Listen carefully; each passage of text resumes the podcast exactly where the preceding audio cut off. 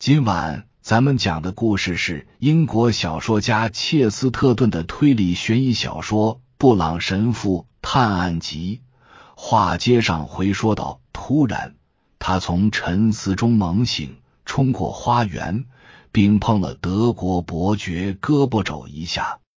德国伯爵竟然连同椅子一起直愣愣的倒了下去。穿着裤子的两条腿就像椅子腿一样僵直，冲上挺立。吉迪恩·皮黑克先生那双像玻璃珠一样无神的眼睛依然凝望着学院花园，而他类似蜡像一样的姿态更加证实了这种印象。那双眼的确像是玻璃做的，没有任何生命迹象。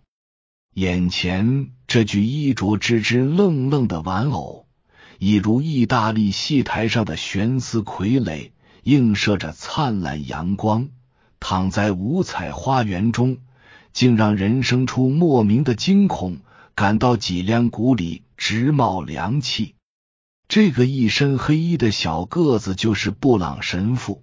只见他试探着伸手碰了一下百万富翁的肩膀。百万富翁僵硬的侧翻下去，倒下的姿态与木雕没什么两样。师匠，布朗神父说，而且这么快，但他又的确有很大不同。为了更好的了解先出场的三人为何这么晚，或者说太晚了才加入这两人，我们首先需要知道，在他们出来之前不久。那个都铎式拱门后的大楼里面到底都发生了什么？他们曾一起在公共食堂的贵宾餐桌用餐，但两位尽心尽职的外国慈善家心里放不下小礼拜堂里还没细查的回廊和楼梯，早已赶往那里，同时承诺会跟大家在花园里会合。接着认真品味一下学院的雪茄，其余众人则出于敬意和循规蹈矩的考虑，按惯例离开餐桌，围着那张又窄又长的橡木桌坐下，开始交杯把盏，喝起了餐后红酒。他们都很清楚，自从约翰·曼德维尔爵士在中世纪创立这家学院以来。这已经成了一种不成文的规定，为的是让大家分享各自的奇闻异事。一脸金黄大胡子、秃眉的院长坐在主座，上手坐着身穿老式夹克的矮胖子，因为这位就是学院的财务主管或者生意人。在同一侧紧挨着他的是个样子怪怪的一个人，长着一张歪脸。因为他浓密的黑八字胡和黑眉毛朝着相反方向伸展，呈现出一种之字形，似乎半张脸皱在了一起或者麻痹了。他叫拜尔斯，是罗马历史讲师，而他的政治观点则基于科利奥兰纳斯，当然就更不必说塔克文苏佩布了。他这种尖酸刻薄的保守党党徒，在老派守旧的大学讲师中并不鲜见。对当前社会问题，通常都持有极端反动的观点。但就拜尔斯而言，那不过是他尖酸刻薄的结果，而不是根由。不止一位敏锐的旁观者发现，这个拜尔斯真的有问题。他一定有什么隐秘，或者遭遇过重大不幸，因此让他心存深重的积恨。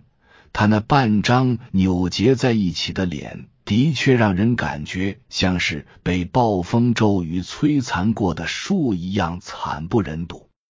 在接下来坐着的是布朗神父，然后就是作为傅培的化学教授。他身材魁梧，一头金发。相貌平淡无奇，一副睡眼惺忪的样子。不过眼中或许还带点狡黠。这位自然哲学家最为人所知的特点，就是认为其他更具古典传统的自然哲学，全都是老套的逻辑。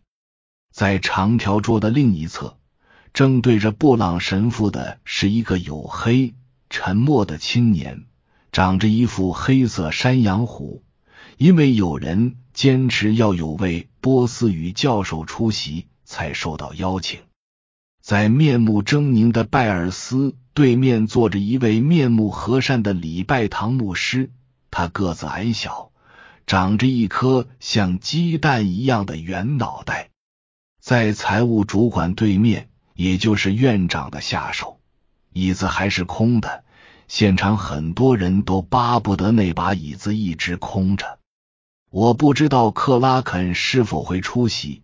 院长说话的同时，不禁有些紧张的扫了一眼那把椅子，这神态与他平常那副满不在乎的表现迥然不同。我一向奉行给人提供更多自由空间，但我承认，如果他此刻现身，我会非常高兴，仅仅因为到处都没他的影子。你永远都想不出他会耍什么新花样。财务主管兴致勃勃的说：“特别是他在教会年轻人的时候，一个杰出的人才就是脾气有些火爆。”院长说话时，突然又恢复了稳重矜持的常态。烟花总是火爆的，也很灿烂。老拜尔斯吼道。不过，我可不想在睡梦中被他的烟花炸死，反倒成就了克拉肯的一世英名，让他变成真正的盖伊福克斯。你还真以为他会加入什么暴力革命的组织？如果存在的话，财务主管微笑着问道。“哦，他自己以为会的。”拜尔斯厉声说道。有一天，他当着公共食堂里的全体本科生宣称，阶级斗争已经不可避免的要转化为真刀真枪的战争。有人肯定会暴尸街头，不过没关系，只要劳工阶级取得最终胜利，实现了共产主义就行。阶级战争，院长沉思着说：“历经岁月的打磨。”他对此的厌恶态度已不那么强烈了，因为他很久以前就认识威廉·莫里斯，已然足够熟悉那些举止更儒雅、心境更闲适的社会主义者。我一直就弄不明白阶级斗争究竟指的是什么。我年轻的时候，社会主义应该意味着没有阶级。其实就是从另一种意义上说，社会主义者没有品位。拜尔斯得意的挖苦说：“当然，你肯定比我更反感他们。”院长若有所思的说：“不过，我想我心目中的社会主义跟你的保守主义几乎一样老套。我很想知道我们的年轻朋友有什么看法。你是怎么想的？”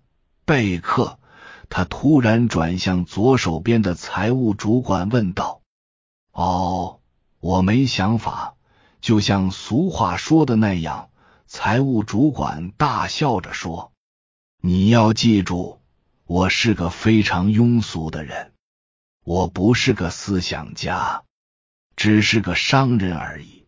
而且作为商人，我觉得这些都是无稽之谈。”你不可能让所有的人平等支付同等的劳动报酬，更是糟糕透顶的做法。不管是什么旗号，要注重实际才是出路，因为它是唯一的出路。如果是大自然造就了一团混乱，那并不是我们的错。在这方面，我赞同你的观点。化学教授口齿不清的说：“那种说话方式让他这么大个人显得很孩子气。共产主义假装呃很现代，其实不是那么回事，完全是开倒车，回归到痴人说梦的迷信和原始部落阶段。一个科学的政府要真正承担起对得住后世的道德责任，总会寻找一条有前途和进步的道路向前走，而不是将一切都推翻，让大家重新陷入一滩烂泥里。社会主义是一种温情主义。比瘟疫更有害，因为当爆发瘟疫的时候，至少还有适者生存的可能。院长苦笑着说：“你该知道，我和你对不同意见的感受永远不会相同。我们这里不是有人说过吗？”他提到和一个朋友在河边散步时说：“我们之间没多少分歧，除了观点不同。”这难道不该是大学的座右铭吗？百家争鸣，但绝不固执己见。大家之所以能聚集到这里，是因为他们各有千秋，而不是他们想的是什么。人们来到这个世上，是以其本来面目，而非其所想示人。也许我就是个十八世纪的老古董，但我还是倾向于认同那句古老又让人伤感的异端邪说：就让粗野的狂徒为信仰的形式而战吧。只要他生活的方式没错，他的信仰也不会错。对此你有什么看法，布朗神父？他带着一丝恶作剧的味道，目光扫向神父。但同时暗自吃了一惊，因为神父给他的印象一向是兴高采烈、和蔼可亲和平易近人的。他那张圆脸也总是带着笑呵呵的表情。但不知何故，此时神父眉头紧锁，脸上阴云密布。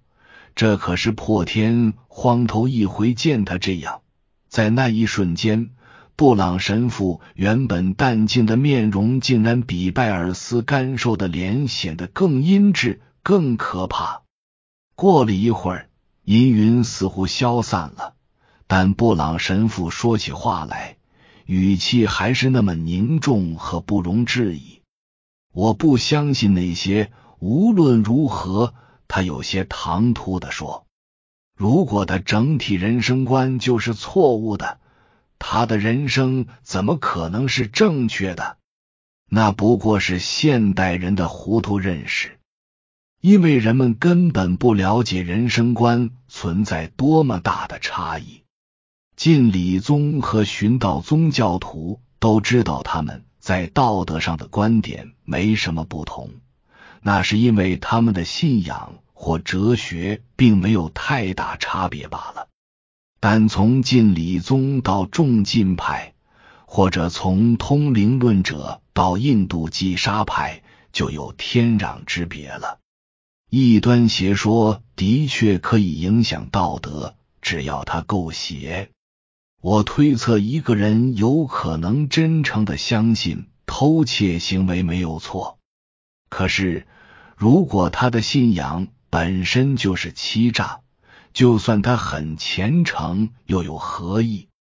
说的太对了，拜尔斯拍案叫绝，五官扭曲的害人。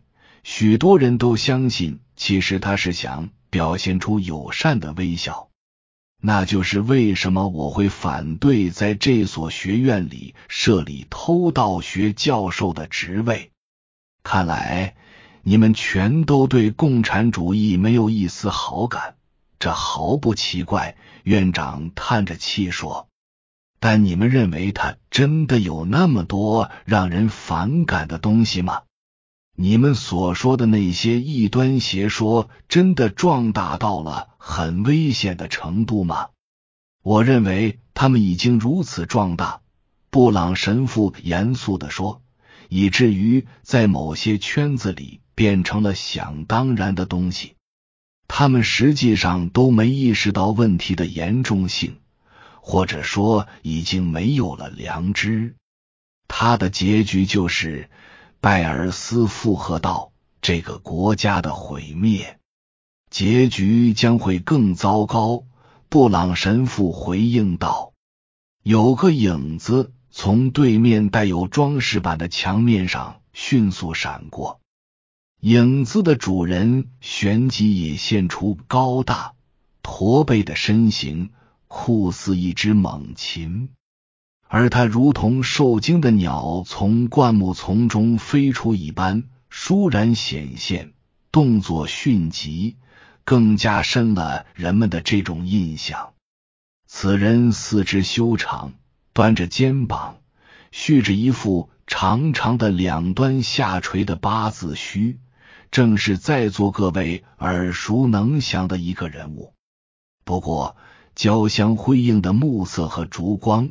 再加上那个惊鸿照影般的图景，令神父有种奇怪的感受，下意识的联想到有关预兆的种种字眼，而那些字眼不论如何都可以被视为一种完全符合古罗马意义上的预言，因为古罗马的占卜官就是根据鸟的飞行形状发出预言。也许拜尔斯先生应该就古罗马占卜术举办一次讲座，特别要讲讲不祥之鸟的事。这位高个子男子就像他的影子一样，沿着墙面迅速闪过，直到他坐到了院长下手处的椅子上，然后以深陷在眼窝中，双眼扫向财务主管和其他人。